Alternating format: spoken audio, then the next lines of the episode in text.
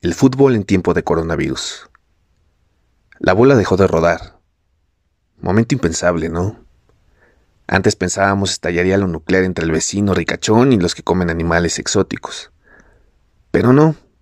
El tiempo es caprichoso y lo que algún día pensamos imposible, se dio.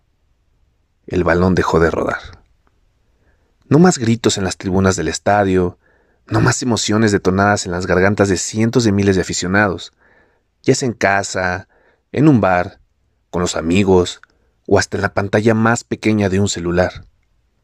La capacidad del fútbol para atrapar un momento de fanatismo hoy se ha declarado sin efecto para apaciguar el síntoma del aislamiento social a un virus que pocos conocemos, pero del cual oímos en medios más que a nuestro propio equipo. Pero, ¿acaso nuestra ferviente pasión sería más fuerte que una pandemia mundial? Sin pensarlo muy bien, y con mucha irresponsabilidad social. Más de mil, por no decir miles, hubiéramos ido al estadio a alentar a nuestro club a pesar de lo que se conoce de esta enfermedad.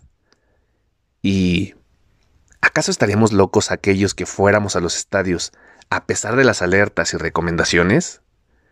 Quizás sí, quizá no. Pero de algo estoy seguro. De poder ver el balón rodar nuevamente, muchos sanarían, al menos en el corazón, en el pensamiento, en poder salir de este pánico provocado por nosotros mismos. Pánico que nos consume en el pensar, en el movernos, en el hablarnos, en el patear el balón aún en el patio de nuestras casas.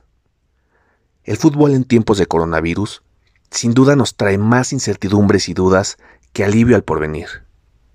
Pero ¿qué importa si de algo vamos a morir? Que el momento llegue con el jersey de mi equipo y el balón rodando. Capitán Soccer.